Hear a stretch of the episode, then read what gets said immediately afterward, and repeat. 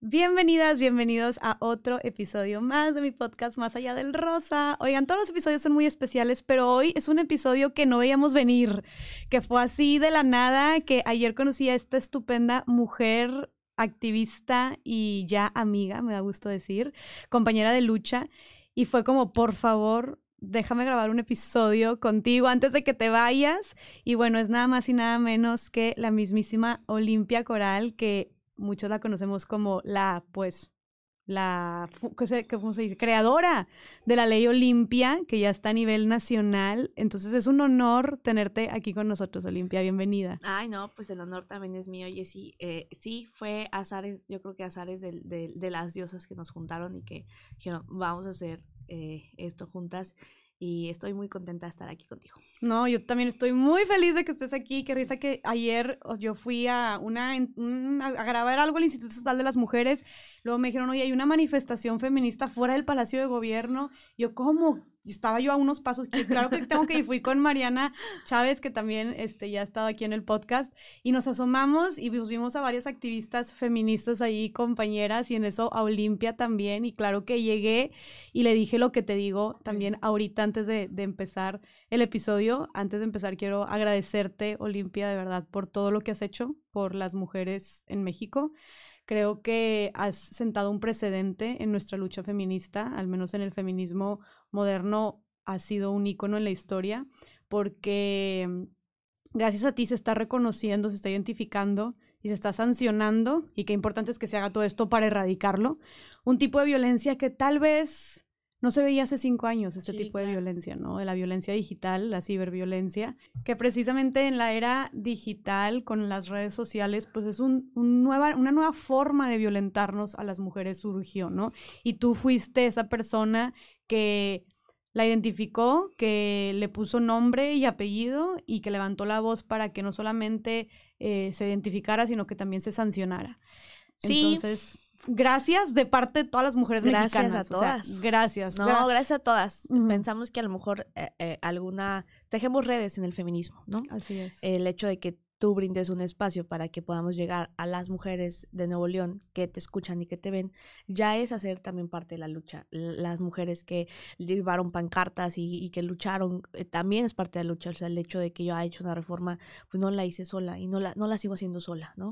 La, la hicimos juntas, la hicimos todas y hay todo un andamiaje y todas, todas las, los retos por habidos y por haber de este, de este paso que se dio, pero hoy ya no es porno venganza, hoy es violencia digital y al menos en Nuevo León se castiga hasta con ocho años de cárcel y bueno, pues ahorita vamos a platicar de eso. Justo, y me encantaría, me, encanta esto que dices que, que, que, que, sabemos que el, feminismo es una forma de vivir individualmente pero de luchar colectivamente y la importancia de tejer estas redes entre nosotras y de que claro, pues tú tuviste esta iniciativa, pero para que se pudiera ya aplicar en, ya ahora me dijiste, todos los estados de la República, que fue como una conquista que fue gradual, ¿no? Fue poco a poco, paso a paso, y ahora ya está en todos los estados de la República, se, se aplica esta reforma de la ley Olimpia, que es un, es, es precisamente lo que quisiera para partir explicar, ¿no? Que la, la, gente que nos está escuchando, que no conoce eh, lo que es la ley Olimpia, nos pudieras explicar un poquito qué es, en qué consiste y qué sanciona la ley Olimpia.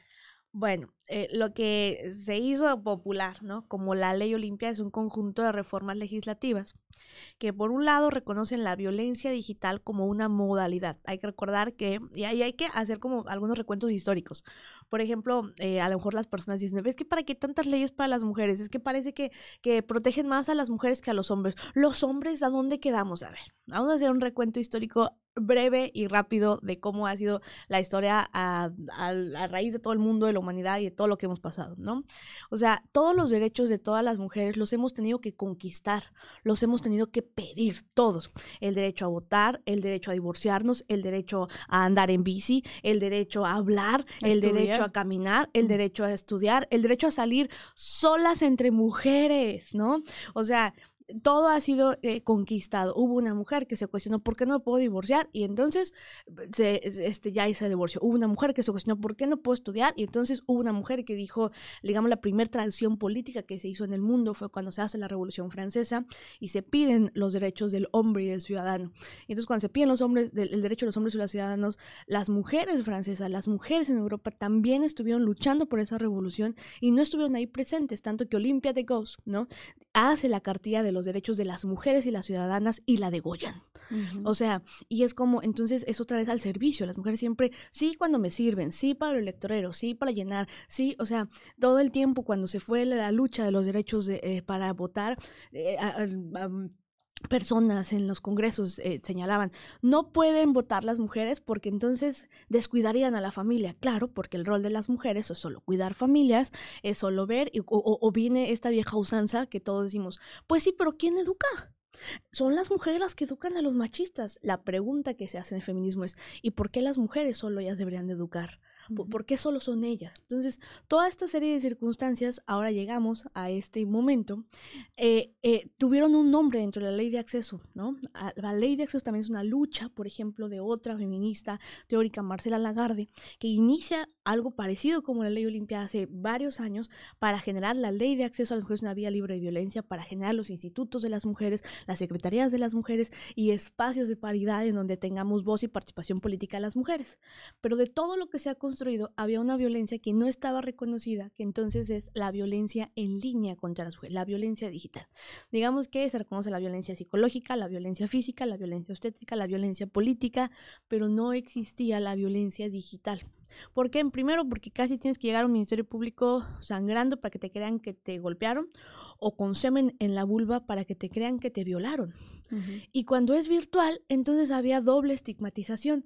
Pero no te tocó, no te violó, no te hizo nada. Bueno, pero las personas que nos están escuchando saben, sobre todo las mujeres, que cuántas veces subes una fotografía, ¿sí? Y la gente hace comentarios despectivos sobre tu cuerpo. Eso no pasa cuando es hombre. O sea, sí, sí vimos condiciones bien diferentes. Y sobre todo a lo sexual, ¿no? Cuando se difundían contenidos íntimos sexuales de mujeres y eso no es nuevo tampoco, pues las personas lo asumíamos como, pues, para que se deja grabar, para que comparte. Todavía hay gente que así lo dice. Pero al final del día, por ejemplo, esto se, se viene hablando desde hace ya algunos años, en los años 90 o en los años 80, cuando éramos chiquillas, decían, no vayas a los moteles porque ahí te graban desde ahí ya venía la violencia eh, con las tecnologías. O sea, no vayas a los motetos, todas, no, no, porque además ahí van las locas, las que no se dan a respetar, porque las mujeres no tenemos derecho al placer, porque las mujeres no tenemos derecho a vivir nuestra sexualidad. Y entonces desde ahí ya tuvo que haber habido reformas que dijeran, ¿por qué esos hoteles graban a las mujeres y después las exhiben cuando es su intimidad, su privacidad? Pero no pasó. A lo largo de los años, después yo fui víctima de, un, de esta violencia. Eh, yo, ah, por, por, muchas cuestiones, ¿no? Por amor romántico, porque esta chavita, porque te dicen aspira al hombre, porque eh, viste todo, yo crecí con las novelas de Televisa de maldita lisiada y no hay que dejar al hombre y, hay que luchar por el hombre y obviamente tú creces en un pueblo, yo soy originaria de Huauchinango, Puebla, un pueblito de la Sierra Norte de Puebla, en donde pues pues a las mujeres nos eh, educan, como en muchos pueblos, como en muchos lugares, para ser parte de la vida de los hombres, de la, de, de, que la familia, todo. Entonces, cuando el hombre te pone el cuerno, dices, no, que no me deje. Y la rivalización con otra mujer, este, maldita. Que, estoy haciendo mal, que no está teniendo, que no le estoy dando en casa. Y, y, maldita, ¿por qué me estás quitando a mi hombre? O sea, todo radica desde el hombre, ¿no? Entonces, ese hombre me pidió un día hacer un video sexual y me dijo, ¿sabes qué? Este, pues yo tengo una fantasía y yo quisiera que nos grabáramos. Yo con todo mi miedo, con todo mi pena, yo dije, tal vez esto es lo que las otras no le dan. Tal vez esto, ¿por qué? Porque traes a rivalizar con otras mujeres, porque es lo que nos enseñan. Yo soy más bonita, traes la misma blusa, pero a ella se le ve mejor, no te preocupes, o sea, ¿sabes? Entonces, eh, pues en ese afán yo acepto con todo y el tabú, el estigma, el miedo, sin educación sexual, sin nada. Y después ese video se empezó a difundir en el pueblo donde yo vivía, ¿no? Primero, mi nombre es Olimpia Coral Melo, pero en ese momento yo era un hashtag que era Olimpia la gordibuena de Huachinango. Se difundió a diestra y a siniestra, tomaron una fotografía de mi perfil de Facebook, lo subieron a lo que hoy incluso bautizamos como los mercados de explotación sexual en línea, que son grupos en donde se difunden packs y nudes. Para quien escuche packs, viene de paquetes de fotografías y nudes, N-U-D-E, de desnudos, ¿no? Fotografías sexuales íntimas, no consentidas.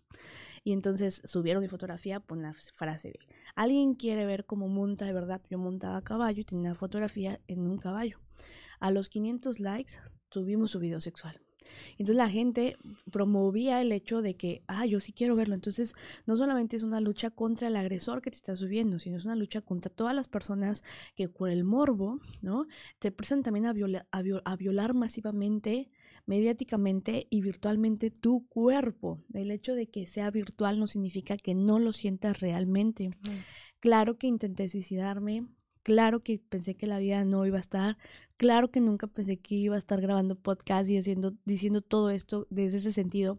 Pues porque nos enseñaron a las mujeres de muy chiquitas, cierra las piernas, pórtate bien, no seas puta, no seas zorra. Eso no lo hace bien las mujeres, las mujeres bien se callan. Y cuando tú no, cuando tú, primero es sexual, en el tabú sexual de que las mujeres no tenemos derecho al placer tanto que hasta hace 15 años se habla de nuestros clítoris, tanto que hay bicicletas para hombres y bicicletas para mujeres, para que no nos sexualicemos, tanto que hay sillas para montar de hombres y sillas para montar de mujeres, porque tiene que ver con nuestra sexualidad.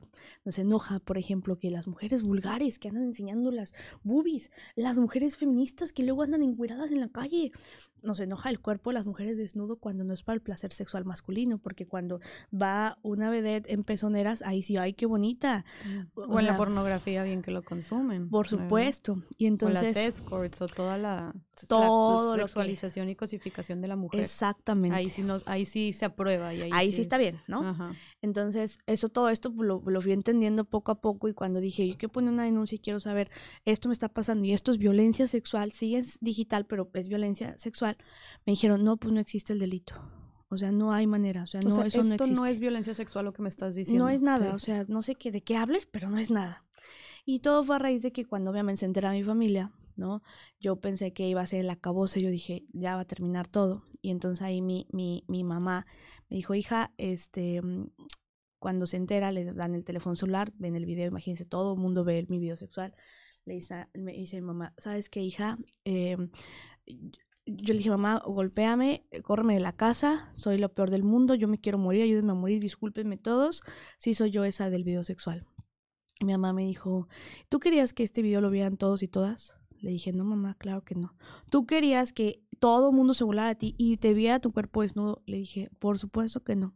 Me dijo, mi amor, entonces no es tu culpa. Fue la primera persona en el mundo que me dijo, no es tu culpa. Mi dijo, a mí me daría mucha vergüenza ver un video de ti robando si eres una ladrona. A mí me daría mucha vergüenza de ti teniendo, es un acto de corrupción si eres una corrupta. Y me dijeron, oye, tu hija le pega a un perro o tu hija tiene una azotea a un perro. Y dije yo, qué agresora, qué horror, qué insensible es mi hija. Me daría mucha vergüenza tener una hija como tú. Pero un video sexual de ti, hija, me dijo mamá con esas palabras, me dijo, mi vida, todas y todos cogemos. Y entonces empezó a señalar a toda mi familia. Tu hermana coge, tu papá coge, tu abuelita coge, el vecino coge, los que te juzgan coges, mi amor, hasta yo cojo. La diferencia es que a ti te ven coger. Y eso no te hace una delincuente y eso no te hace una mala persona. Pues, pues aunque no te crean lucha, hija, porque tú tienes derecho a la intimidad. Entonces, wow, qué increíble respuesta de tu mamá. Claro. No te lo esperabas. No, claro que ¿Qué, no. ¿qué, significó para ti? ¿Qué, qué te, qué, ¿Cómo te sentiste al ser esta la primera respuesta que tenías de alguien cercano a ti? Primero me sentí en un primer lugar seguro, en el único lugar seguro que tenía en el mundo, con ganas de, ah, ok, aquí sí puedo vivir, encerrada, pero puedo vivir. Y así estuve, muchos meses encerrada solo en mi casa, desconectaron teléfonos, apagaron timbres, o sea, desconectaron internet, todo para que yo no supiera de todo lo que estaba pasando en un pueblo tan chico. Ya eh, vivir en las provincias es, ya supiste el chisme de no sé quién, ya viste, y, y, y, y desgraciadamente cuando te toca a ti ser el, el, el tema de la conversación, pues es abrumador, ¿no? Pero a raíz de eso también conocí a más mujeres, a más personas que eh, habían vivido lo mismo que yo y que también ha venido a pedir que, que tuviera un poco de justicia o protección o que bajaran los videos y me encontré con que no había una legislación al respecto. Y entonces comencé a estudiar y eso encierro, me dediqué a eso y, y entonces dije, tiene que ser un delito. Los primeros años, por supuesto, que nadie me creía, decía, está loca, que vas a poner cárceles virtuales o qué. Los segundos años, diputados o diputadas me decían, ay, yo siento mucho lo que te pasó, pero no me pidas a mí legislar a favor de la putería. Mm. Había momentos en que decía, ay, pero, pero pues ustedes se grabaron, o sea, ¿cómo quieren? Si ustedes, no, no, no había cómo hacerles entender.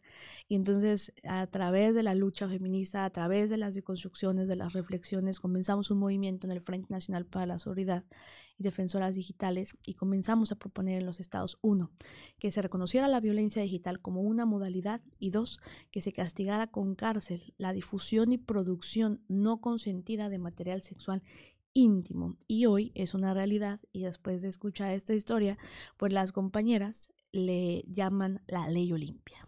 La ley Olimpia. Así decidieron ponerle. Así es.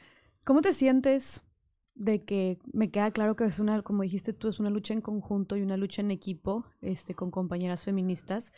Pero ¿cómo, si, cómo te sientes ahorita después de toda esta historia que, que no hay palabras para todo lo que tuviste que pasar y que yo no conocía esta historia, al menos no así como tal, como tú lo estás contando?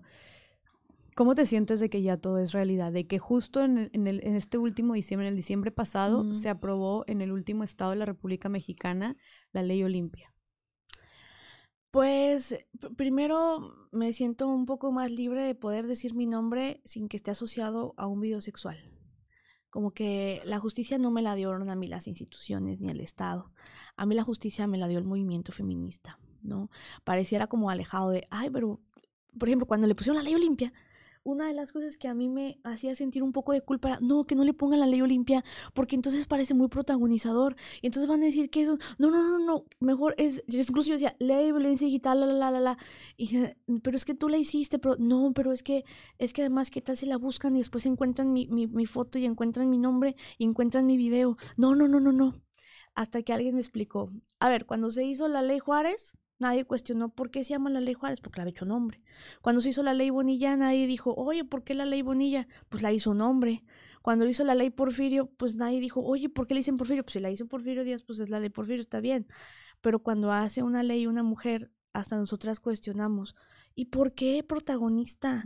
Y entonces yo dije, sí es cierto. Me dijeron, no, Olimpia, está bien. Entonces ya poco a poco lo fui aceptando. Y en esa aceptación me di cuenta a lo largo de los años que hoy mi nombre ya no está relacionado con un video sexual.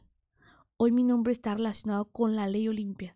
Ya no soy Olimpia la gordibuena o chinango. Ya soy Olimpia la de la ley Olimpia. Ay, mira, hasta me pongo chinita con escuchar eso. Qué orgullo Olimpia y, no, me imagino la satisfacción tú que has de sentir. Em, entonces, queda muy claro que la ley Olimpia es esta eh, serie de reformas legislativas que reconocen la violencia digital y que sancionan el delito de la ciberviolencia. Que Jurídicamente es, delitos contra la intimidad sexual. Para que lo entendamos que están escuchando el podcast, es eh, se castiga la difusión, el difundir, el hacer público contenido que te mandaron en la privacidad sexual, específicamente sexual, que te mandaron en la privacidad fotografías, videos, audios sexuales, ahorita vamos a platicar, pero ¿por qué lo mandan? Ahorita platicamos, o sea, mandaron y que tú lo difundes o que lo produzcan, porque hay casos de mujeres que no hicieron sexting, que eso es mandarte fotografías íntimas sexuales, hacer sexting y que alguien lo difunde. Pero hay mujeres que no hicieron sexting y que son difundidas, mujeres que estaban bañándose, mujeres que estaban durmiendo, mujeres que estaban en baños públicos, hay cámaras escondidas. En Zacatecas hubo un caso en donde en un restaurante pusieron un celular con una cámara escondida para grabar a las mujeres haciendo pipí para después subirlas a mercados de explotación sexual.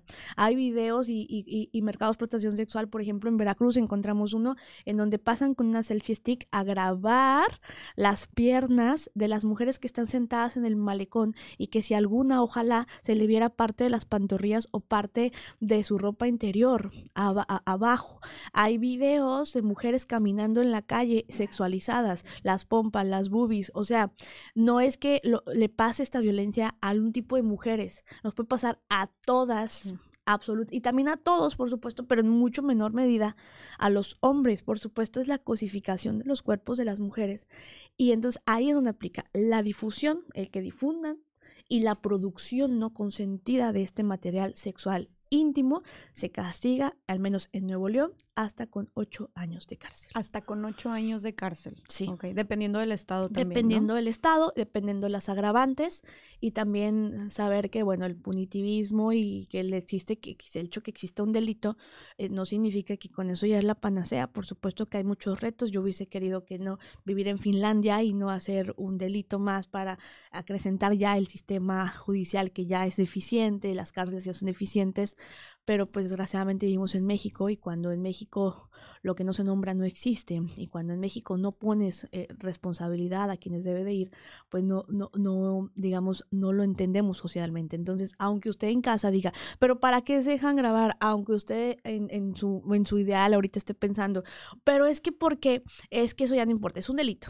¿no? Claro. Y se calla. Sí, o es sea, lo que digas. o sea, es, es- porque no nos cuestionamos eso cuando son otros delitos. Por ejemplo, cuando es robo, ¿qué hacen en casa? Le robaron a mi hijo, a mi hija, hija, estás bien, no te preocupes, es material. Apapachamos, abrazamos y decimos, bueno, es robo, no importa, lo material se recupera, lo importante es que estás bien. Jamás lo revictimizamos, jamás decimos, pero es que ¿para qué te llevas ese coche si ya sabes que te roban? Pero es que ¿para qué sales a la calle si ya sabes que roban y asaltan? No salgas por eso. Ay, no, es que todo se evitaría si tú no, si tú dejaras de salir. No, eso no pasa con delitos comunes, pero sí pasa con delitos solo sexuales y cuando somos mujeres. Si te violan, tú tuviste la culpa por provocar a tu violador. Si te acosan, tú tuviste la culpa por haberte puesto ese escote y por eso te acosaron. Si te difunden en, en internet sexualmente, tú tuviste la culpa por mandar el video. O sea, nos damos cuenta que cuando son otros delitos, podemos identificar plenamente al agresor y a la víctima. Claro. Pero cuando son delitos sexuales y las víctimas somos mujeres, aún así somos culpables y como sociedad no podemos garantizarlo.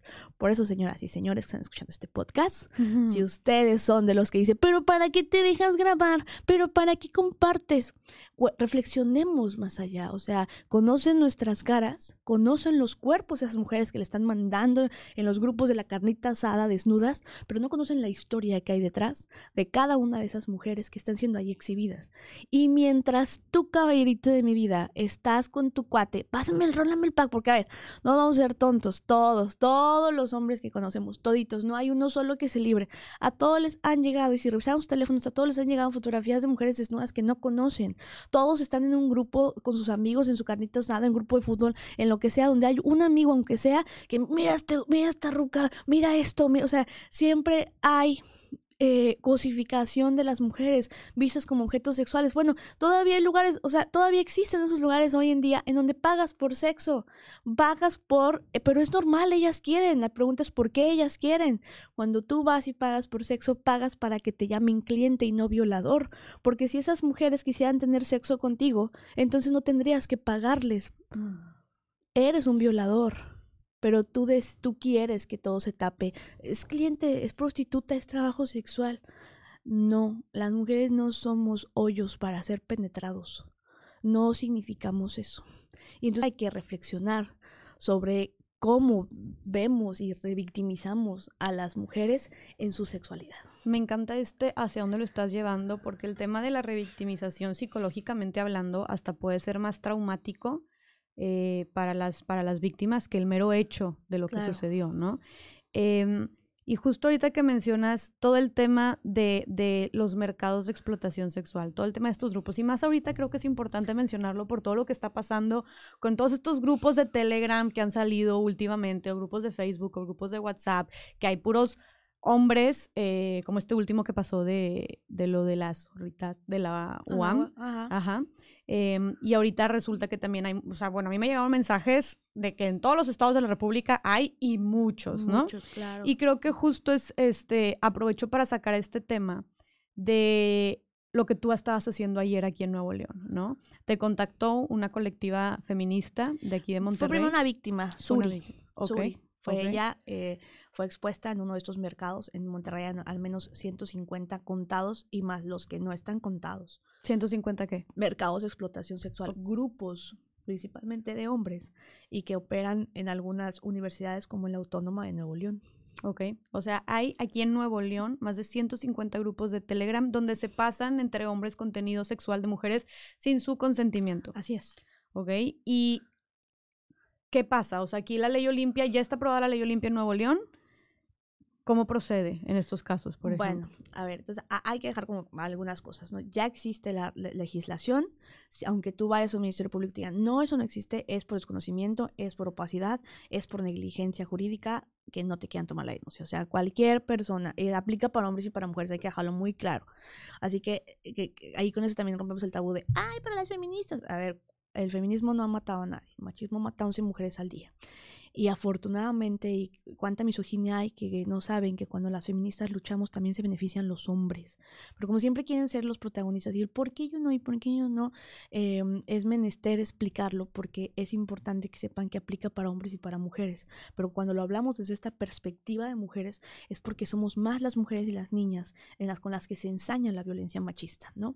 Entonces, y eso para muestra un botón. A ver, todas las que escuchan este podcast, pregúntenle a sus mamás, pregúntenle las mamás a sus mamás mamás, de las mamás son más, ¿cuántas no hemos sido víctimas de un tipo de violencia sexual? Todas, toditas. Todas hemos sido acosadas alguna vez. O sea, nacer mujer en este mundo es completamente ligado a que vas a ser eh, acosada sexualmente, te des cuenta o no. Algo que si naces hombre puede ser que lo evites. Eso es un privilegio cuando pasa. Entonces, si a ti te está pasando y tú vas a levantar una denuncia, paso número uno, primero es la contención emocional. Sí ya hay delito, sí es cierto, tú puedes ir al Ministerio Público, pero desgraciadamente yo no te puedo garantizar que el Ministerio Público no te van a revictimizar. O sea, puede ser que tengas o no tengas pruebas y de eso influye tu vinculación al proceso y de eso influye que tengas acceso a la justicia por el Estado o no. Pero entonces la primera es la contención emocional. Primero que no, sepas que no eres culpable. O sea, que sí no es una culpa amar ni confiar ni siquiera el haber vivido tu sexualidad libremente. Ahorita vamos a platicar de sexting para cuestionarlo un poco, pero tú hiciste sexting y eso es sexo virtual y eso no es un crimen. Es un acto de libertad que ojalá tuviéramos educación, que ojalá pudiéramos prevención, pero al final del día, quien violó tu privacidad, quien violó tu intimidad, es quien lo difundió. Y ahí debe de ir la responsabilidad. Entonces, contención emocional. No es tu culpa que tú le quitas ese estigma. Te van a decir de todo. Te van a decir, ¿para qué te dejas grabar? Te, te va a acabar tu vida, tu familia, tu escuela pues repito las palabras de mi mamá, eso pasaría si fueras una delincuente, pero ¿qué delito cometió tu vulva?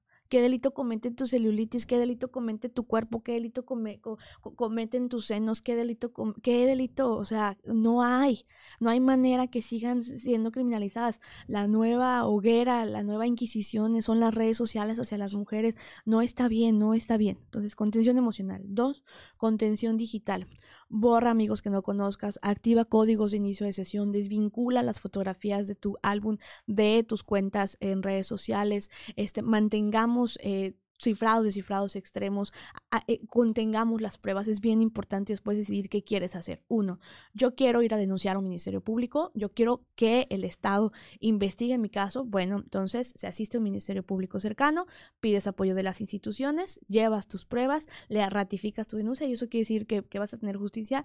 Todo depende de cómo, cómo vaya tu proceso. O dos, yo no quiero denunciar, pero quisiera que se bajara este contenido. Bueno, puedes desindexar los contenidos, puedes tratar de, bajarlos, denunciar las páginas o aplicar a un programa piloto que todavía tiene sus deficiencias, pero que bueno, aplica al menos para las empresas de Meta, Facebook, Instagram y este, WhatsApp, en donde eh, el programa piloto es nunca sin tu consentimiento. Tú aplicas a ese programa, lo malo de aquí, lo que nosotros criticamos es que tienes que mandar tus fotografías a la mm. empresa para que las fotografías con una tecnología HAS las banee y entonces ya no las suba. Pero, pero ahí se va avanzando, ¿no? O sea, es importante que sepan que primero identificar que eso sí es una violencia y tratar de buscar ayuda, que busquen a su feminista de mayor confianza y que eh, busquen apoyo y que, y, que, y que no les crean no les crean nada. No es cierto que les va a acabar el mundo y no es cierto que va a pasar nada de eso que le están diciendo. Es solo su cuerpo desnudo y eso no comete ningún crimen. Gracias por toda esta información, creo que es súper, súper, súper valiosa. Y entonces, Olimpia, todo esto que estás diciendo, todos estos pasos, todos estos pasos a seguir, cualquier mujer mexicana lo puede hacer, ¿verdad? Porque la ley Olimpia ya aplica este, en todos los estados de la República Mexicana. Sí. ¿Qué tanto se está aplicando realmente, al menos aquí en Nuevo León? Que por eso estabas aquí ayer. Ese es el gran problema. El hecho de que existe una ley no, existe, no es que sea la panacea. Yo siempre lo he dicho, la ley Olimpia no es la varita mágica ni nada. Es solamente una cuestión jurídica legislativa. Pero también es una causa, no es un conjunto de reformas y algo que aquí en Nuevo León, por si no lo sabían, se aprobó desde el 2019 O sea, desde el 2000 son, fueron el estado décimo primero, el estado número 11 en haberla aprobado, de los primeros en todo el país. Pero nadie le dio seguimiento. Sí, eh, reconozco, por ejemplo, que al principio yo vine al Instituto de las Mujeres, lo que era el Instituto de las Mujeres, vine a dar dos, tres charlas, pero no se encargaron de darle seguimiento, campañas de prevención, campañas de capacitación a los servidores y funcionarios públicos, que la gente que escucha el podcast dijera, ay, sí, sí, yo lo conozco. A mí me llama mucho la atención que a las personas que les preguntaba sobre la ley Olimpia no tenían una menor idea. Bueno, había gente que decía, lo bueno es que Nuevo León no está aprobada, pero está aprobada desde 2019. El tema es, desgraciadamente, que no se le dio seguimiento a la concientización, a la capacitación y a la educación digital. Esto significa que, bueno, pues que ahí esté la reforma, pero que no se le esté dando continuidad. Por eso ayer platicamos con el gobernador, por eso ayer se lo pedimos a las instituciones, por eso ayer hicimos una movilización, porque necesita una ruta de seguimiento y ojalá que se cumplan los acuerdos, porque más allá de, de, todo lo que puedan estar ahorita el shock y la explosión en la cabeza, lo que queremos no es que estén todos los hombres en la cárcel. Lo que queremos es que no haya una víctima más de esta violencia. Y lo que queremos es que entiendan que cada vez que difunden estos videos sexuales es como si violaran a una mujer sin tocarla, sin penetrarla. La violan cada vez que difunden esos contenidos. Y una como víctima vive como si tuvieras un tipo de, tatuaje, de cáncer, que a lo mejor bajan los contenidos y dices, ok, bueno, como vas a terapia, y igual que vas a terapia, a lo mejor cuando tienes esta lamentable enfermedad, a lo mejor estripan el tumor, como bajan los contenidos y ya te sientes un poquito más, más segura, pero siempre tienes miedo de que regreses a hacer la cancerígena a tu cuerpo. Pues también los videos sexuales, algo con lo que te aprendemos a vivir, estigmatizadas para siempre y no la y la gente no no lo mide así no lo ve así o sea cada vez que tú estás en ese grupo eh, viendo un pack una fotografía de, mujeres desnuda te estás masturbando erotizando, burlándote de esa mujer. Del otro lado de la pantalla, al mismo tiempo que tú te estás masturbando, puede estar esa mujer suicidándose mientras tú tienes placer con su cuerpo. Esa es la cultura porno. Eso es lo que le pasó a Julissa Jacqueline en Coahuila, que se ahorcó con el cable de teléfono en su casa mientras afuera de su cuadra unos chavos estaban difundiendo su video sexual. Cada vez que tú vayas a abrir una fotografía o te la manden, no digas, ay, pues, pues es que para qué se deja grabar. pues, piensa que conoce sus caras, sus cuerpos, pero no su historia. Y piensa que mientras tú estás utilizando ese cuerpo como un plato desechable, como placer, como objeto sexual, esa mujer se está suicidando porque tú la estás violando virtualmente. Qué fuerte. Este, Olimpia, eso es lo que tú le dirías a, era justo lo que te iba a preguntar, a lo que, a, a los hombres que pasan estos, estas fotografías o estos videos. Sí, que, que hagan conciencia. O sea, su papel no es querer ir a las marchas o acompañar. Yo soy bien, yo soy bien feminista, yo vine con mi novia, yo la dejo. No, ayudar a la causa es evidenciar a tu cuate, romper el pacto. Si tienes un cuate en el grupo de la carnita asada que hace eso, dile, oye, no, carnal, no está bien, no es justo, no seas violador. Así, esas son las palabras, son violadores. No es correcto, no está bien. Comiencen a reflexionar sobre las masculinidades tan tóxicas y machistas que tienen. Y que además eh, sepan que desgraciadamente alguien, así como tú, pasaste por la calle y viste una chava que te hizo sexy, bonita, le dijiste, oh, yo dio chiquita, y esa mujer tuvo que bajarse de la banqueta, rodearte o sentirse como acosada. Así una vez estuvo tu mamá por un hombre como tú. Tu mamá también se tuvo que bajar de la banqueta por alguien como tú en sus edades. Tu mamá también tuvo que decir, hoy me dijeron esto, pero en otros tiempos y en otras edades por alguien como tú. O tu hermana, o va a tener que ser tu futura hija, si, Así si seguimos precisamente con esta cultura, ¿no? Así es. Qué importante, ¿no? El trabajo de de hablarle a los hombres también sobre, sobre precisamente enfrentar, romper este bro code y, y, enfrentar a sus, a sus compañeros, ¿no? O sea, qué importante porque creo que volteamos a ver mucho, como decías, a la víctima, ¿no? Volteamos a ver mucho a por qué lo pasó, quién le manda, mm. pues ella se lo buscó, por qué se estaban grabando, pues cuál es la necesidad. ¿Y por qué no volteamos a ver a los hombres y decimos, ¿por qué lo pasas? ¿Cuál es el punto? ¿Por qué no respetas? No sabes lo que puede, ¿no? sabes lo que puede pasar. ¿Mande? Es esa educación de que dicen, este, dense a respetar las mujeres. Yo no he conocido un solo hombre, uno solo, a ver, que cuando esté chiquito, no sé, digamos, oye Luis, ¿por qué te llevas esa camisa? ¿Qué no ves que andas muy provocador? Acuérdate que las mujeres son sexuales por naturaleza. Tú debes de darte a respetar, Luis, mm. porque por eso los violan, por eso los acosan. Regrésate inmediatamente a cambiar esa camisa. Jamás. Jamás. Nunca. Y lo tenemos tan normalizado Claro. No nos damos cuenta. Claro, ¿no? Jamás yo he visto que un hombre diga, ay, ahí están esas mujeres en esa esquina que siempre me andan chiflando. Vente, amigo, vámonos del otro lado a agarrar otra ruta, porque ya sabes que siempre nos están chiflando. Ay, qué horror. Y alguien va a decir, estoy segura, así va a decir, ay, no, a mí sí me han acosado. Una vez a mí me tocó que me dijeron, oiga, no, yo soy hombre y a mí también un día me acosaron. dije, bueno, cuénteme, señor, ¿cómo lo acosaron? Me dice, pues yo iba pasando, así yo doy clases, iba en medio de mis alumnas y me dijeron, adiós maestro chiquito, oiga, eso es acoso, y yo por supuesto, porque me estaban gritando de cosas y yo por supuesto, digo, y cuénteme usted cómo se sintió cuando pasó en medio de sus alumnas, eh, 20 años más jóvenes que usted, y le gritaron, adiós maestro, precioso, guapo. Ah, no, pues sí, sí me sentí guapo, la verdad. ¿No? ¿Por qué? Pues porque no somos un instrumento de ataque, o sea, no somos em, peligro, o sea, cuando, cuando para ellos acoso es como de, pues no, o sea, jamás en la vida han caminado en la calle y una mujer se ha levantado la falda, se ha bajado el pantalón, les ha enseñado la vagina y les diga, eh, ¿se te antoja? Como nosotras cuando vamos en la calle y que, y que sacan sus penes y que nos enseñan eso. Y si pasara, ¿qué pensarían, hombres? O sea, hagan reflexión de lo que les estoy diciendo. Si pasara, ¿qué pensaría? Si una mujer, la que sea, póngale el estigma de estereotipo, la que sea, se bajara el pantalón o se subía, o se bajara la, la, la falda, les enseñaban la vagina, les decía, hey, ¿qué onda? ¿A dónde vas? ¿Qué harían ustedes? Lo primero que harían es sentirse con el ego de masculinidad en el falocentrismo. Es decir, güey, no manches, o sea, una vieja así, o sea, no importa cómo esté, me dijo esto, o sea, te, levanta el ego. ¿Por qué? Pues porque estás creado en el falocentrismo, de tu falo, que así es como tú eres masculino, tú vales por tu pene, por eso les importa el tamaño, por eso les importa eso. Por eso no les importa que cuando salen a la calle se mean en las paredes y les vean los penes, porque está, es normal que vean un pene. Por eso es que no es el mismo impacto de una fotografía desnuda de una mujer a una fotografía desnuda de un hombre.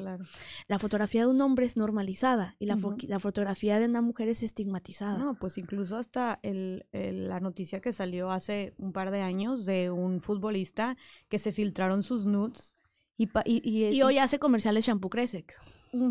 Y, la diferencia, ¿no? Y está súper doble moral porque no solamente creció profesionalmente, o sea, eso fue algo que lo exponenció, la gente le aplaudió, hasta hablaron precisamente de, ah, de que tu cosa está bien acá y no sé qué, y eres un chingón. claro. ahí vemos, o sea, creo que no hay ejemplo más claro de la doble moral de precisamente este tema de, de los packs, de, de, pasar estas, las fotos del, del, contenido íntimo y de cómo la sociedad estigmatiza a las mujeres y le aplaude a los hombres. Tenemos un hombre que se hizo más famoso, que se le dieron más oportunidades de trabajo, que la gente le aplaudió y tenemos a mujeres que se han llegado a suicidar gracias a esta difusión de estos contenidos, ¿no?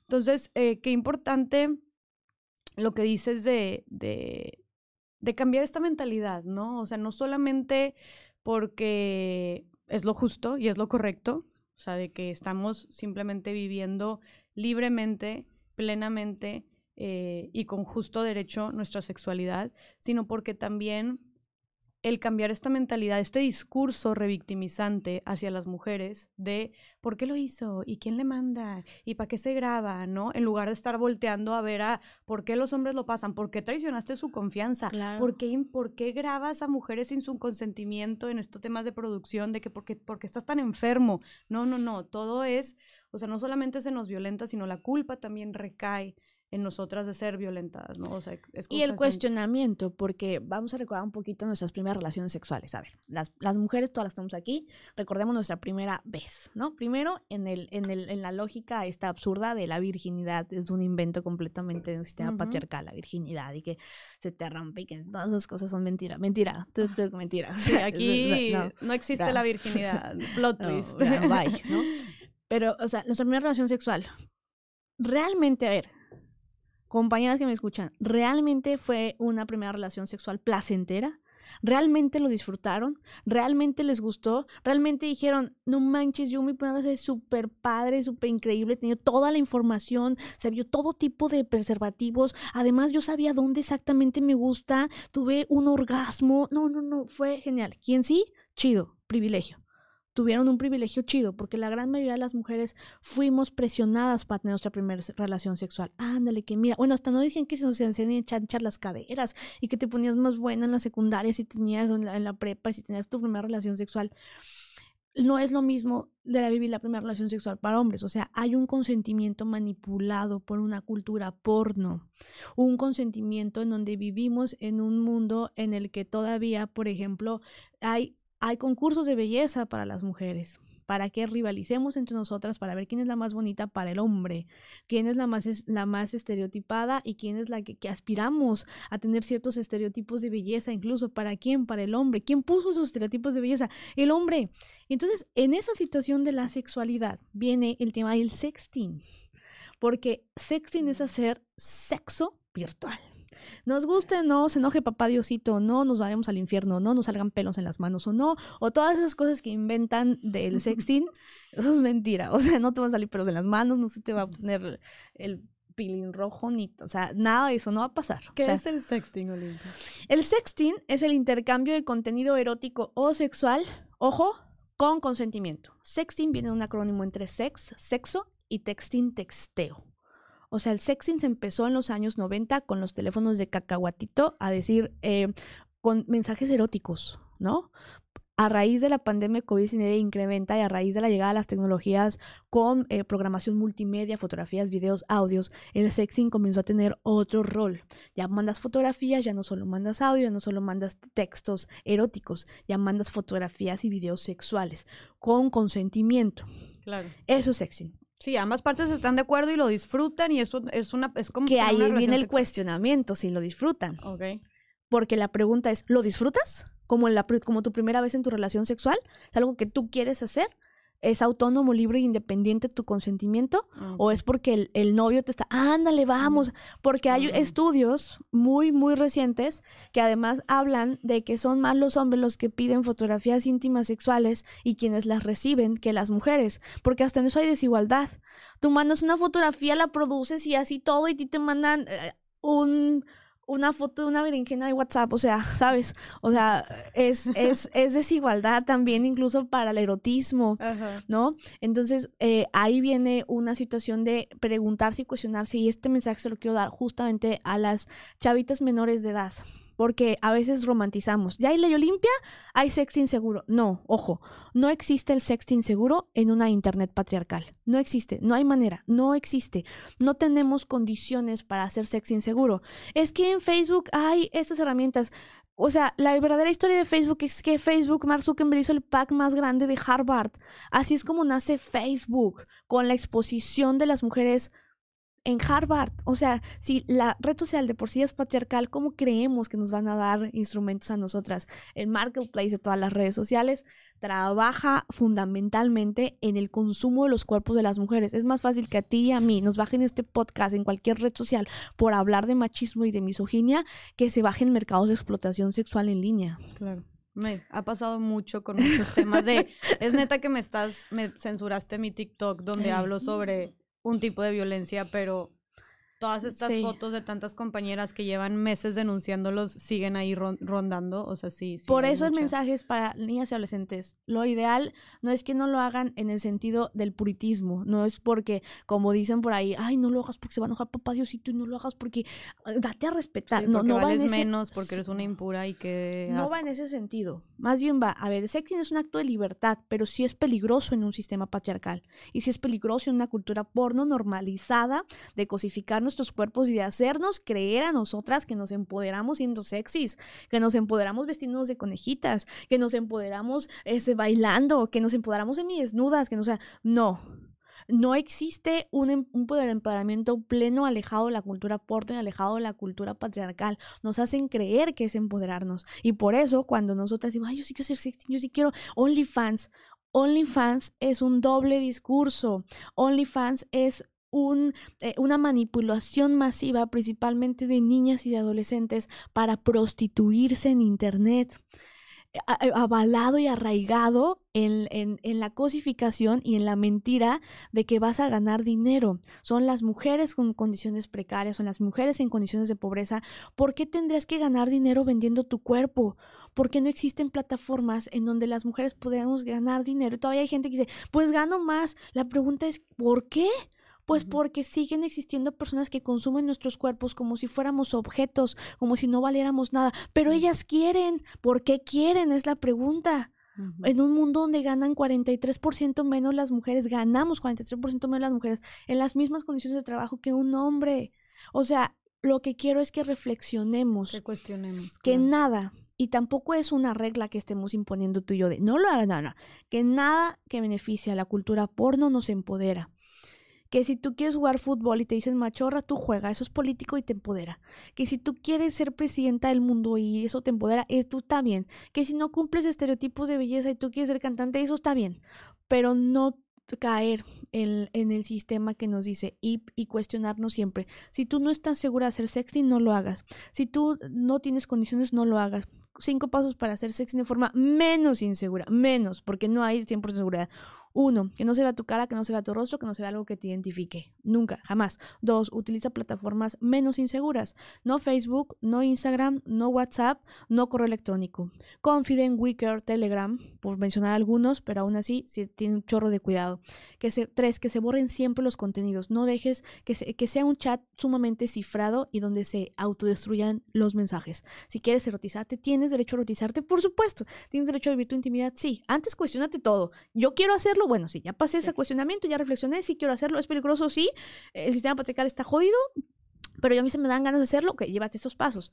Si, si, llegas a la tercera, entonces es decir, a ver, es eh, que, que, que, que no haya rastro, que sea autodestructivo. Cuatro, que siempre sepas que es una persona con la que tú identificas plenamente, o sea, que tú digas, se llama así, es así, que tengas todos sus datos, no novios virtuales, no webcam, eso de que llegue alguien en, en, en, el videojuego y te diga, oye, mira, y te esté, no, hay casos como el de, como el de Sherlyn, en donde un novio virtual la estuvo, estuvo saliendo virtualmente con ella tres meses, conoció a sus papás, se ganó su confianza. Acuérdense que los feminicidas de todas las que han sido asesinadas también les dijeron algún día te amo. Entonces es importante que lo sepamos. O sea, que sepamos los nombres, con quién estamos teniendo relaciones sexuales, porque no tendríamos relaciones sexuales con quien sea, que al menos queremos saber con quién. También en Internet, no porque sea virtual, no es real y que tengamos bien y que además cinco, ¿no? Yo les aconsejo que les digan sus derechos. Voy a hacer sexting contigo, morro, porque pues me gustaste, me eroticé y órale, si quieres va, y porque yo quiero ya lo pensé, sí, pero si tú me difundes te voy a denunciar.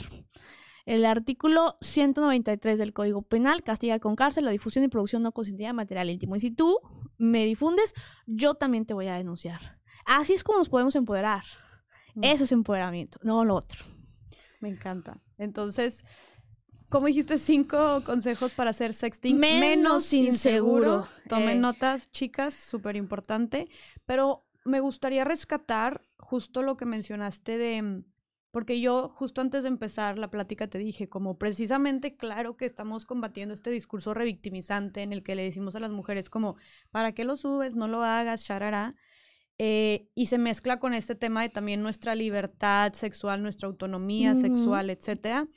Pero sí era un tema, como dijimos, con, las más, con las más chavitas, con las menores de edad, ¿no? Que pueden estar muy confundidas, que pueden, que crecieron con las redes sociales y que cada vez más ven, las tupen con temas de sexo, de libertad sexual, este, de cosificación de la mujer, de la mercantilización de nuestros cuerpos. Entonces, sí, como se me hace que pueden llegar a confundirse mucho y se me hacía también como peligroso dar un mensaje en el que sea como, sí, no importa, vale madres, mándaselo al primer fulano que conozcas. Ajá, empodérate y sé segura de ti misma y mándaselo tus fotos y videos al primer fulano que Eso es lo que ellos quieren que creamos. Y perdón que lo digan masculino, pero mira, yo siempre he dicho, un hombre que se enoja cuando hablamos en masculino es porque no entiende nada. Ay, pero no todos, a ver, eh, eh, hay una deuda histórica con las mujeres, punto, se acabó.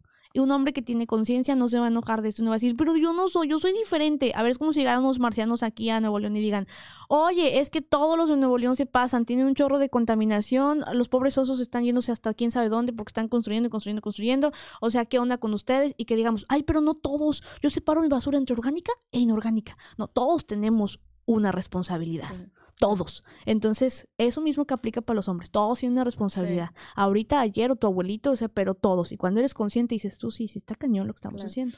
Y que claro que no es lo mismo que un hombre, hay que reconocer que no es lo mismo que un hombre le hable a otro hombre, Por a que una supuesto. mujer le hable a otro hombre. Y además no somos dadoras. O sea, Mm. aprendan también, pónganse a leer también, desconstruyanse. Y a las chavitas, pues justo lo que decías es bien importante. No podemos hablar de adultocentrismo. Tú y yo tenemos diferentes condiciones de vida, tenemos diferentes privilegios. Y, y- y todas tenemos un privilegio y todas podemos ser víctimas también de violencia y así está. A ver, tú y yo podemos tener acceso a internet, acceso a educación digital. Sabríamos que conocemos a gente con la que podemos denunciar y podemos todo. Pero recuerden que no porque exista la ley Olimpia significa que tú puedes estar segura en internet. Todavía no. Pero todavía no. Soy- Pero aspiramos a que sí pase algún día y por eso tenemos que seguir luchando. Si tienes menos de 18 años, es mejor que no lo hagas, no bajo el puritismo de, ay, no, respétate, no, porque, porque no tenemos condiciones, co- porque, porque no, no, no existen situaciones en las que desgraciadamente pues puedes estar confundida. Busca toda la información y si tú quieres, va, pero acuérdate que si tú, alguien mayor de edad, te pide fotografías íntimas sexuales, ahí no aplica la ley Olimpia, ahí aplica el delito de pornografía. Si tu novio tiene 18 años y tú tienes 16 años y tu novio te pide mandar una hacer sexting, tu novio se ir a la cárcel por un delito federal que es pornografía. Qué importante estar consciente de esto, no solo las mujeres, también los hombres que piden, los chavos que piden todas estas Y fotos, ¿no? denúncianlos, exhíbanlos. Acuérdate que si vas a denunciar a alguien en redes sociales, no violes el debido proceso. Ponle una rayita en los ojos. Si se llama Joaquín M. Nativito, ponle nada más Joaquín N. Punto. Para que no después te acusen a ti de daños eh, civiles. Y ahorita que mencionas el tema de, de los novios, tengo entendido que dentro de la ley Olimpia hay un agravante, ¿no? Si, si la víctima tuvo, compartió estas fotos con alguien de su confianza, que estuvieran ya sea en una relación de noviazgo, lo que sea, una, una, una relación de confianza, un Sí. vínculo afectivo, y que esta persona la traicione, es un agravante para la ley es. Olimpia, ¿no? O Se eso incrementa. se el incrementa doble de la pena. O sea que si tú te van a dar una pena de tres años, pero era tu novia, era tu esposa, era alguien con el que conviviste, era tu compañera de trabajo, era, era tu subordinada, eh, tú eres funcionario público o eres policía, se incrementa hasta el doble y el triple de la pena dependiendo del estado. Ándale. Mm, Mucho ojo para que lo tomen en cuenta la próxima vez que quieran andar difundiendo a sus exnovias o empleadas o lo que sea. O que las amenacen, ahí va el delito de amenaza.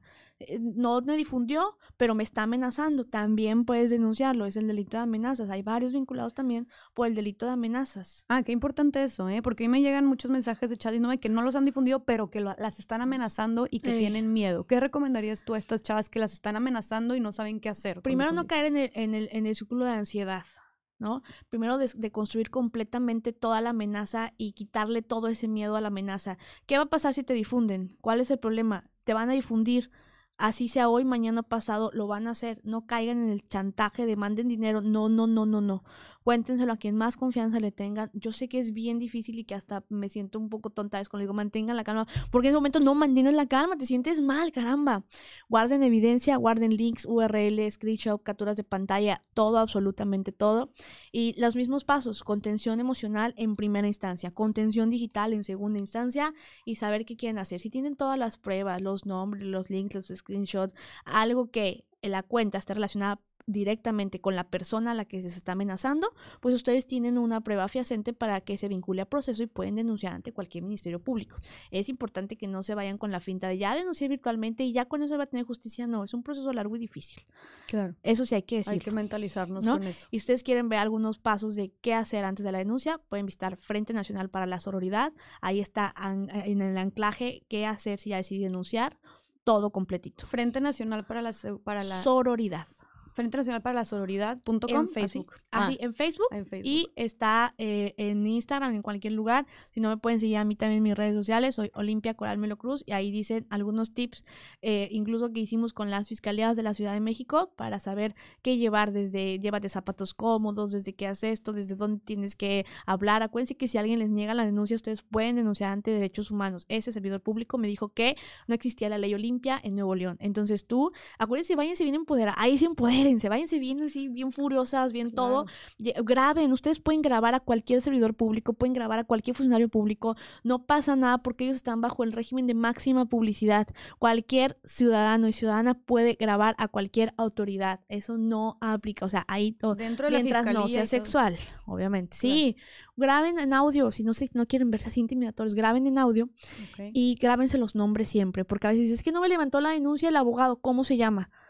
Ay, no supe. No, ese abogado eh, puede ser que se te revictimice. Grábense sus nombres. ¿Cómo se llama usted? No tengan miedo de preguntarles, aunque sean autoridades, ¿cómo se llama usted?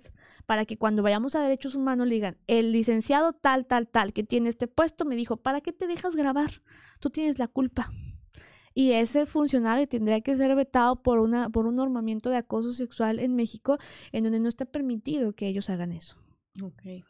Qué importante todo esto que nos estás diciendo. Conocer nuestros derechos claro. para, para hacerlos valer. Entonces, como dijiste tú, quiero rescatar eso, o sea, ir a, lo, a cuando vayamos a denunciar, cuando vayamos a exigir, es ir seguras, empoderadas, informadas también. Y que hagan una secuencia de sus hechos. A ver, es importante saber que ellos tienen un chorro de trabajo, que desgraciadamente son estructuras bien patriarcales, que están hartos de tanta violencia, que no ven que lo virtual es real, que ellos quieren casi casi que lleguemos así llorando y todo eso. No, a ver, vámonos por partes. Hagan una secuencia ustedes de hechos así rapidito. No importa, ustedes no tienen que justificar. Haga de cuenta que sí era mi novio, pero no era mi novio. No, eso no importa porque eso es justificar. Es que me ha tocado muchas mujeres que eran eran las no eran eran las parejas de ese tipo ese tipo tenía otra novia y ellas se sienten mal y entonces van y le explican al ministerio público ay cuenta pues que yo era como su amante porque si tenía un novio eso no importa Sí, nada tiene que nada ver. que tiene que ver. Ustedes agarran y dicen, este tipo se llama así, es así, así, investigué esto, pasó esto en tal fecha, tal hora, hizo esto, publicó, me amenazó, la, la, la, y aquí está todo. Listo, se acabó. Me ha afectado mucho, por favor, ayúdeme, porque yo ya no sé qué hacer y, y, sean cordiales de, repente, pero también este, muy, muy, muy, muy rectas y, si, busquen apoyo. O sea, las instituciones tienen que orientarlas y tienen que hacer exigible eso. O sea, tienen derecho a un abogado eh, oficioso, un abogado que les, que les ayude, pero también que sepan que no es la panacea. La, por ejemplo, a mí la justicia no me llegó con el Estado a mí la justicia, yo no puedo denunciar por la ley Olimpia, porque cuando a mí me pasó eso no era un delito. También es ojo, si a ti te pasó antes del 2019, pues desgraciadamente no puedes denunciar ya, porque no es retroactivo, no es retroactiva esta reforma, ni ninguna ley, o sea, no, no es como retroactiva. Pero eso no significa que no puedas tener justicia. La justicia empieza cuando el miedo cambia de bando. Ok, ¿por qué? Porque cuando, cuando, imagínate que difundían una fotografía de, hoy Olimpia, este es tu video sexual, al menos yo puedo compartirles un poquito eso, o sea, cuando difundí mi video sexual yo tenía mucho miedo, todo el mundo me, me, estaba como jodiendo, como yo me sentía mal, me sentía sucia, me sentía la mala, me sentía culpable, sentía que mi vida se había acabado. Y cuando vi que no es cierto y que solo era mi cuerpo desnudo y ya, y que solo era un video de mí teniendo sexo y ya, entonces dije, ¿y por qué? ¿Por qué en este mundo yo tendría que ser la que está escondida, la que está callada, la que no habla, la que piensa que se le acabó el mundo? Si lo que yo hice no es un delito, lo que tú hiciste sí es un crimen. Entonces el miedo cambia de bando, porque cuando te roban no eres tú quien se esconde. Mm. Ay, me robaron, me voy a esconder, porque qué horror. Yo tuve la culpa para que salí a la calle, para que tengo coche. No, quien se esconde es el ladrón. Quien se esconde es el criminal.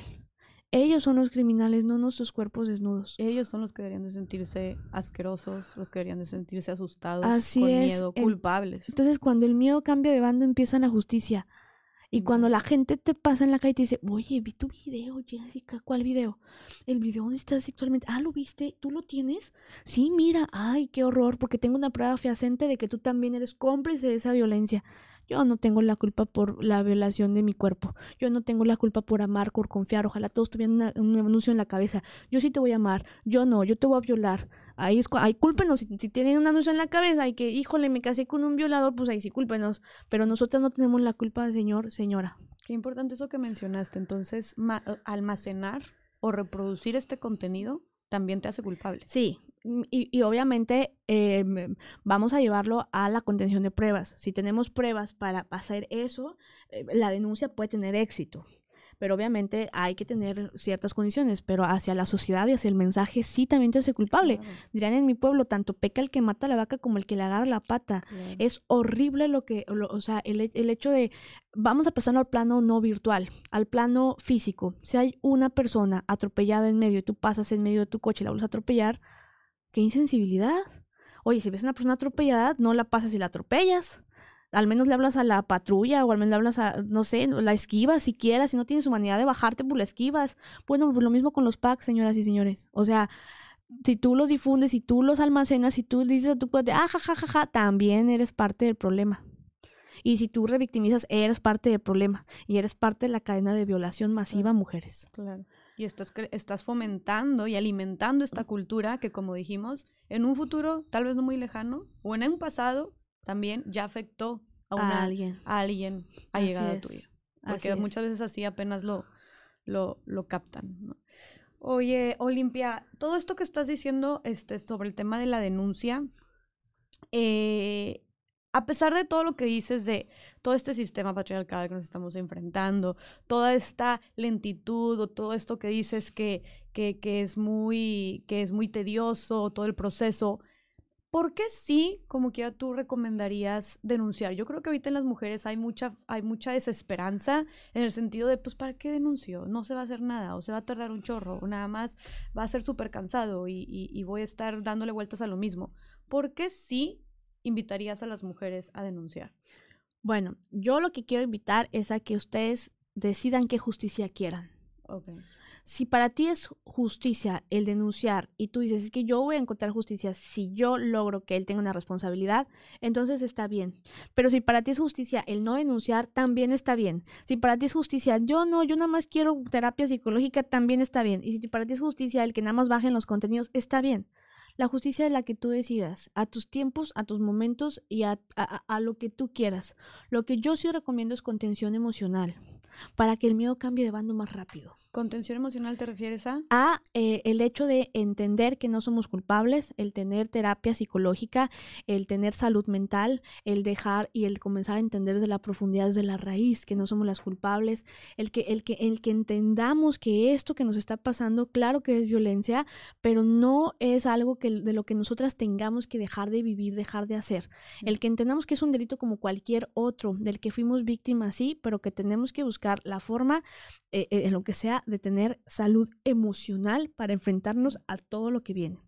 ¿Por qué sí a lo mejor recomendar denunciar? Primero porque lo que no se nombra no existe, porque ya existe esto como un, un, precedente y porque es importante se tenga la denuncia y sea eh, exitosa o no para ti, es importante que con base a esa denuncia tú logres hacer lo que metódicamente se tiene que hacer para que no digan, pero ya denunciaste, ya denuncié, ya, o sea, ya denuncié, y no, o sea, ya denuncié y no me hacen caso. Para que sea exigible tu derecho, para que sea exigible el cuestionamiento a las autoridades, para que sea exigible el hecho de tu justicia ante el Estado. La denuncia sirve para tres cosas. Uno, para hacer exigible tu derecho al Estado del que tienen la obligación.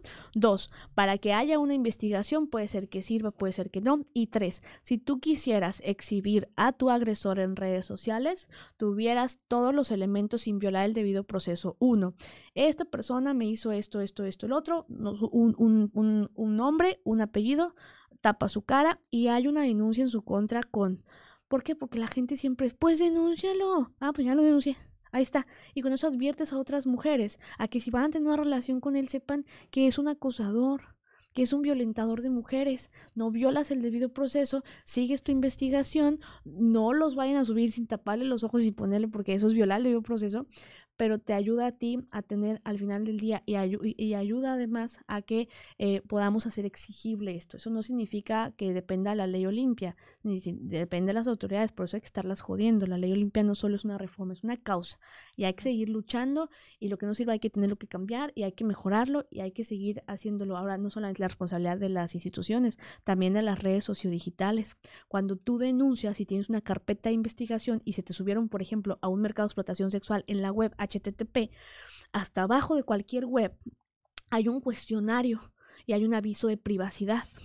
Tú le das clic ahí y entonces si encontraste un video sexual no autorizado en alguna página web, tú mandas con el precepto legal. En mi estado, En mi país, el artículo tal, tal, tal define los delitos de intimidad sexual como la difusión y producción. Y por lo tanto, no sé, X view videos, ¿no? Em, este video, adjunto link, es una violación de mi intimidad sexual, de lo cual yo tengo una denuncia con ese número de carpeta, así que te exijo que bajes el video porque fue sin mi consentimiento.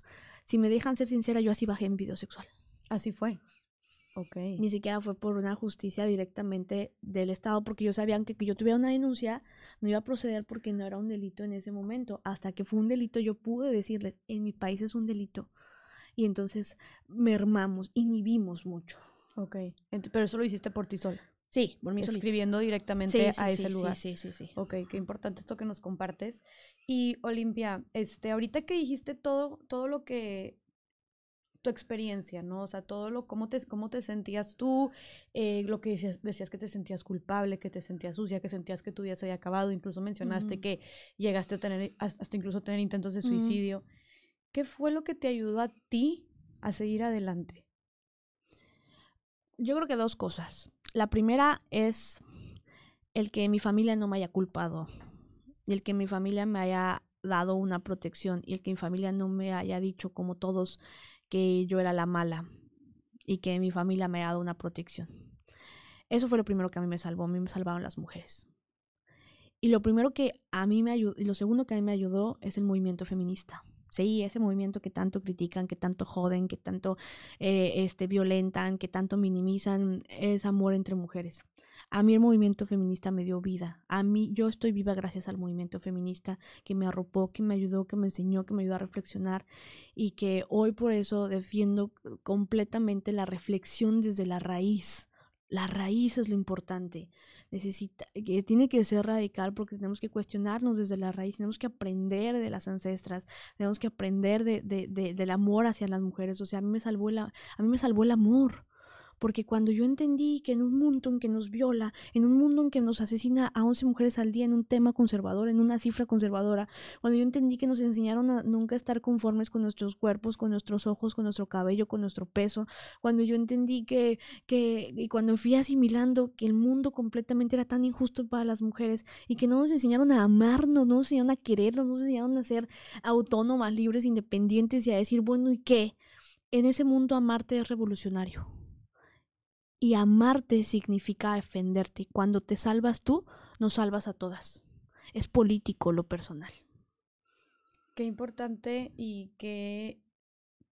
Sí, qué importante y valioso compartir esta parte del movimiento feminista, ¿no? O sea, y, el amor que hay dentro y la, la, bondad que hay, porque se habla mucho de este tema de, de lucha, de rebeldía, de hartazgo, pero también hay mucho amor y mucha solidaridad y mucha paz dentro del feminismo. Y tiene que haber cuestionamientos. Claro.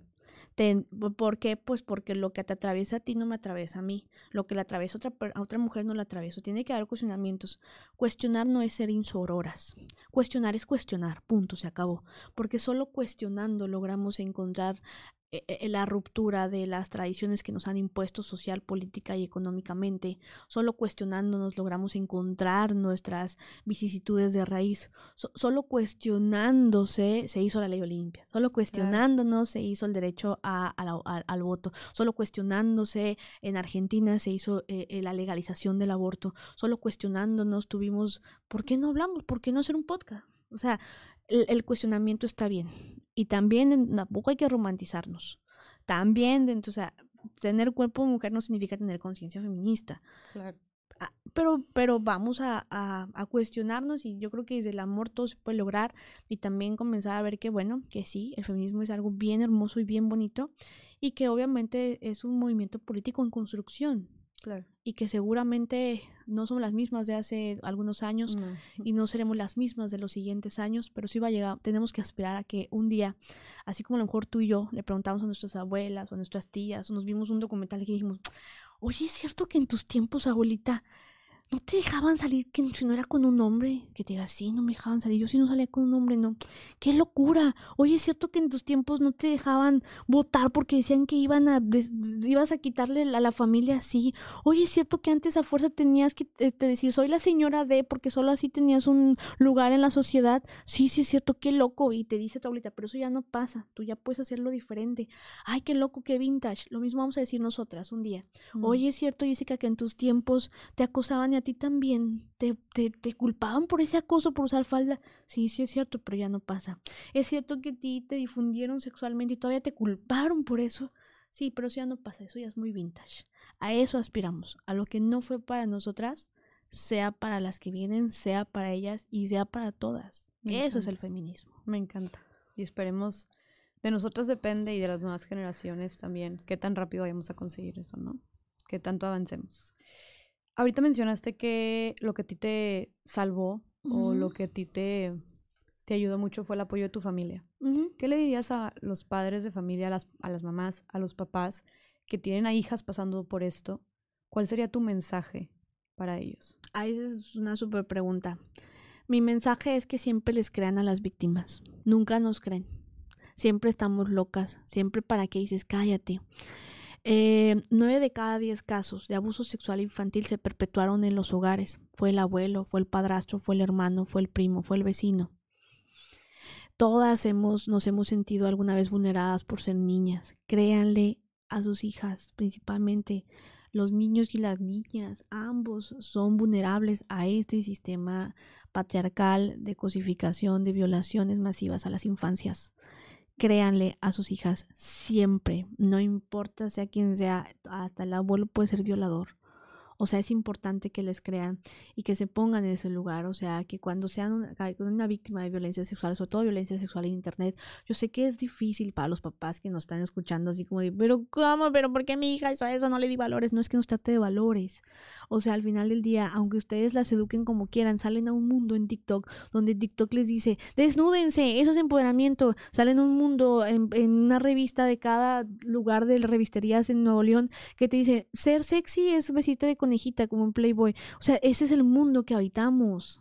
Y entonces, como, aunque ustedes las tengan una burbuja, eh, van a querer pertenecer a ese mundo donde nos dice que solo valemos por ciertas cosas. Entonces sus hijas son víctimas de un sistema. Y cuando ustedes las revictimizan y cuando ustedes las señalan y lo primero que hacen es regañarlas, tal vez después de salir de esa plática se suiciden. Yo no me suicidé porque mi mamá me dijo no es tu culpa, no tengas miedo y últimamente, si todo el mundo publica esa fotografía, mañana me salgo desnuda contigo para que nos publiquen a las dos, pero tú no estás sola. Y eso me dio a mí un chorro de fuerzas para seguir adelante y para decir, ah, mi mamá también se va a desnudar conmigo, ok. Y mi abuela me dijo lo mismo y mi hermana me dijo lo mismo. Yo dije, o sea, somos un chorro, ok, va, pues va. Me sentí protegida. Y para eso es la familia. Entonces creo que es importante y es fundamental el que haga una fuerza gigante con sus hijas, con sus hijos y el que les crean siempre y que entiendan que aunque nuestros estigmas, nuestros tabú, nuestras religiones nos digan, uy, no lo entiendo, que pongan y preponderen primero el amor por sus hijos. Me encanta. El apoyo de tu familia hizo la diferencia completamente en tu vida. Por supuesto. Oye, Olimpia, ya se nos está acabando el tiempo. ya pasamos. no, pasamos por mucho, pero la ah. verdad es que estaba increíble y, y yo no, no dije, no, a esto este, vale la pena seguir con la conversación y nos podríamos quedar mucho más, pero eh, te agradezco mucho tu tiempo. Tienes que tomar un vuelo ahorita también. Sí. Eh, pero creo que antes de cerrar, quisiera que dieras un último mensaje mm. para todas esas niñas, chavas, mujeres que estén pasando por lo que tú pasaste, que ahorita se sientan solas, que ahorita se sientan con miedo, que ahorita se sientan sucias, que ahorita se sientan culpables por haber mandado sus fotos y que hayan traicionado su confianza y las estén divulgando, las estén pasando en diferentes grupos. ¿Qué mensaje les darías a esas mujeres que están ahorita en una situación así? Pues que no les crean nada. No es cierto que se va a acabar tu vida. No es cierto que tu cuerpo desnudo es un crimen. No es cierto que todo eso que les van a decir, eso es una mentira. No es cierto nada de eso. Sí, vamos a pasar un momento muy difícil. Sí es cierto que te van a señalar, te van a juzgar en la escuela, se van a pasar, seguramente todo el mundo va a hablar de ti. Pero vivimos un primer contingente de lucha. nos tocó ser el primer contingente en un mundo donde todavía no entienden que eso no es correcto, que eso no está bien y tenemos que luchar. Que agarren fuerzas con todo lo que tengan que agarrar, que se abracen profundamente y que volteen a ver sus vulvas y volteen a ver sus cuerpos desnudos y que digan, bueno, ¿cuál es la afectación que le doy al mundo con este cuerpo desnudo? Ninguna. Entonces se levantan, se aman, se adoran y entonces comienzan a luchar, Va a ser difícil, muy, pero muy, pero muy difícil porque a veces nosotros lo entendemos, pero teoricemos, reflexionemos hacia adentro. No, nosotras no lo provocamos, nosotras no hicimos nada y repetirle las mismas palabras que, me dijo mi mamá. Si, si, si difundieran de ti, amiga, un video donde robaste algo en el salón, qué horror, tendrías el estigma de ratera si tú eh, algún día eh, tú estuviste presente en, en, el golpeteo a un animal, en el, el, el, el, violentar a un animal, qué horror, es una agresora. Si tú hubieses hecho algo que le afecta al mundo, qué horror, imagínate qué horrible persona. Eso sí, a mí me daría vergüenza, yo qué horror, porque eres así. Pero ¿qué es lo que cometiste? ¿Confiar? ¿Amar? ¿Vivir tu sexualidad? Tu cuerpo desnudo, ¿cuál es la afectación? Ninguna, tú eres la afectada. Y entonces busca tu propia justicia, lucha y tal vez se te van a cerrar las puertas de tu familia, y tal vez del, del, de, de, tu casa, tal vez de tu escuela, tal vez sí, va, no, no, no quiero decirles que es fácil, va a ser muy difícil. Pero cuando tú luchas y cuando tú te salvas y cuando tú vas en contracorriente, a pesar de todo lo que te dicen, estás salvando a otra mujer sin saberlo porque alguna otra mujer va a estar en más condiciones que tú y tú lo vas a decir, no, no es cierto, ven, ven de este lado. Que busquen a su feminista de mayor confianza, que busquen la, la, la, la, la forma en también tener mucha información y que no les tengan miedo que el mío cambie profundamente y que sepan que nuestros cuerpos no son para la diversión en las redes sociales y que se cuestionen. Y si alguien está a punto de hacer sexting en este momento y yo quiero hacer sexting, cuestionatelo mucho. Si eres menor de edad, yo te recomiendo, te recomiendo nada más, pero pues obviamente es tu acto de libertad, que te aguantes tantito y que tengas más información. Pero si tú ya eres mayor de edad y dices, yo la sí quiero y que, que, que sigas esos pasos, que lo cuestiones todo, que lo hagas con las mejores medidas y que no te confíes. El hecho de que haya ley olimpia no significa que ya hay sexo inseguro. Qué importante eso también. Gracias por tan bonito mensaje, Olimpia. Estoy segura de que le va a servir no solo a muchísimas mujeres, sino también a muchísimos hombres, espero. Padres de familia, niñas adolescentes, de todo, ¿no? Y bueno, pues nos quedamos con mucha chamba. Sí, principalmente creo que puedo rescatar el tema del cuestionamiento, ¿no? En absolutamente todo lo que hagamos. Em, y de la importancia de como hombres, de los hombres, romper este pacto patriarcal, ¿no? Romper el pacto, enfrentar a, a, sus amigos, a sus compadres, dejar de pasar eso, dejar de ser cómplices, dejar de ser agresores, porque si eres cómplice, eres agresor también, y empezar a ser más empáticos, eh, empezar a informarnos también, a, a tomar conciencia y a construirnos poco a poquito. ¿no?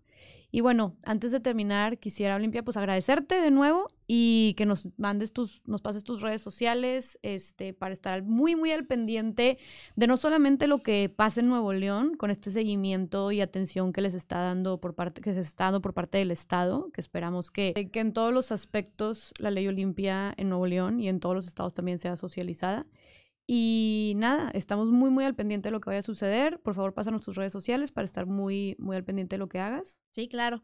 Bueno, yo estoy como Olimpia Coral Melo Cruz en Facebook. Estoy como Olimpia C Mujer en Twitter. Estoy como Olimpia-Ley Olimpia en Instagram. Todo así como Olimpia Coral, igual me pueden encontrar. Eh, visiten Frente Nacional para la Sororidad. Y bueno, si ustedes ponen el hashtag Ley Olimpia en cualquier red social, seguramente les va a salir muchísima información en el tema. Buenísimo. Bueno, pues igual de nuevo, de nombre de todas las mujeres mexicanas y hombres también, te agradezco, Olimpia, por toda tu lucha. Agradezco a todas las feministas que te acompañaron también en esta lucha. Y bueno, espero tenerte muy pronto otra vez grabando por aquí. y también para mí es un gusto, Jessy. Qué padre que compartimos este podcast. Y bueno, pues sigan, que sigamos informando, que sigamos concientizando, que sigamos abriendo espacios para nosotras mismas. Así es, sigamos en la lucha. Muchísimas gracias a todas las personas que nos escucharon y les mandamos un fuerte abrazo. Nos vemos en el próximo episodio de Más allá del Rosa.